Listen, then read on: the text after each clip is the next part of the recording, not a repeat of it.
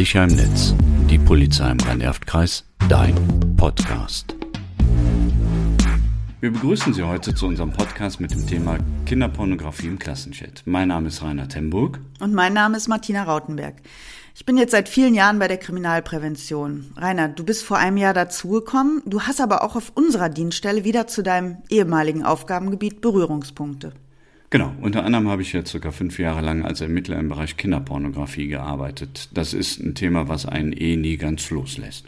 Oh ja, das glaube ich. Äh, ich weiß, was du dir da alles anschauen musstest, ähm, wenn du solches Material ausgewertet hast. Ja, Kinderpornografie, also Fotos, Videos, in denen nicht nur Kinder nackt gezeigt werden, nein, auch unvorstellbare Missbrauchshandlungen von Kindern jeden Alters, also auch schon Säuglinge, wo ich jetzt natürlich nicht genauer darauf eingehen werde. Ja, aber heute sprechen wir über das Thema, da wir als Polizei nicht nur in unserer Behörde unzählige Sachverhalte zu bearbeiten haben, ja, in dem Schülerinnen und Schüler solches kinderpornografische Material verbreitet haben. Da fragt man sich natürlich, wie kann das sein? Zunächst ist es ja so, dass die Schülerinnen und Schüler ja alle in einer beziehungsweise mehreren WhatsApp-Klassengruppen drin sind. Klassengruppen haben die Kinder ja meist sogar schon in der Grundschule, ne? Also spätestens aller, spätestens in der vierten Klasse haben sie alle ihr eigenes Smartphone und dann werden auch schon fleißig Gruppen gegründet. Und auch nicht zu vergessen, was ja auch sehr beliebt ist, diese Gruppen, in denen man ja nicht alle Teilnehmer kennt. Man wird einfach einer Gruppe hinzugefügt, ne? Sowas wie größte WhatsApp-Gruppe ever. So in der Art.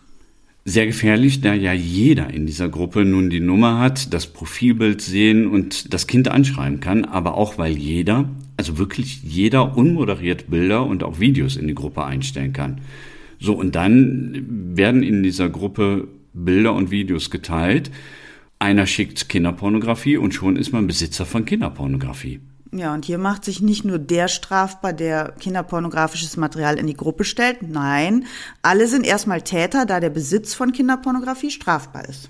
Das ist dann natürlich ganz schön blöd, weil ich das ja gar nicht sehen, geschweige denn besitzen will aber ich bin auf einmal im Besitz von Kinderpornografie und somit auch erstmal Täter. Daher sollte man sich Gruppen doch ziemlich genau aussuchen. Denn ebenso schnell können die Schülerinnen und Schüler nun auch Täter werden und bekommen eine Strafanzeige von der Polizei. Ähm, man ist zwar erst ab 14 Jahren strafmündig, aber eine Anzeige kann es auch früher schon geben. Und nicht zu vergessen die Konsequenzen. Also das Handy wird sichergestellt oder beschlagnahmt oder eingezogen.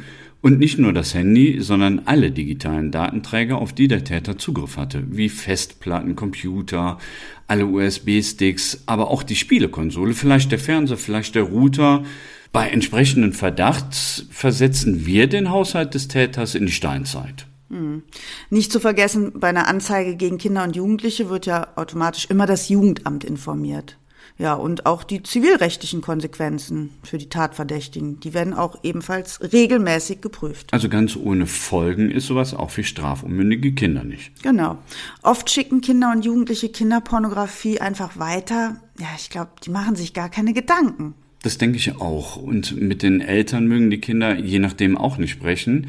Ist ja eher so ein schambesetztes Thema. Oder es kommt die Angst bei den Kindern auf, die Eltern nehmen einem jetzt noch das Handy weg. Hm.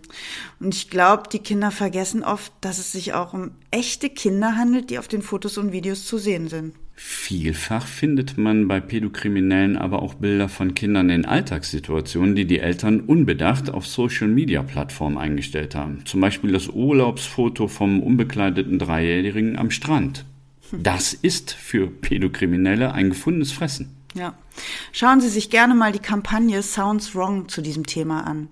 Ähm, hier schildern Schülerinnen und Schüler echte Begebenheiten, bei denen kinderpornografische Inhalte auf ihrem Handy gelandet sind und ähm, ja, die äh, Kinder und Jugendlichen, die schildern dann ihre Gefühle und Gedanken. Gerne können Sie sich das auch mit Ihren Kindern anschauen, um ebenso wie mit unserem Kinderpodcast mit Ihnen darüber ins Gespräch zu kommen. Und was Sie sonst noch tun können, hier unsere Tipps für Sie. Ja, den Kindern frühzeitig erklären, was Pornografie ist, die Kinder aufklären, dass einem strafbare Inhalte wie Kinderpornografie zugeschickt werden können, Vertrauen aufbauen und ihnen Ängste nehmen, dass sie sich jederzeit an sie wenden können, wenn ihnen solches Material und natürlich auch andere verängstigende oder strafbare Inhalte zugeschickt werden. Im Messenger den automatischen Download deaktivieren und nur Daten von Bekannten downloaden. Erhalten Sie oder Ihre Kinder kinderpornografische Inhalte, so sollten Sie diese Inhalte nicht verbreiten. Die zuständige Polizeidienststelle unverzüglich informieren. Aus etwaigen Gruppen austreten und den Kontakt blockieren.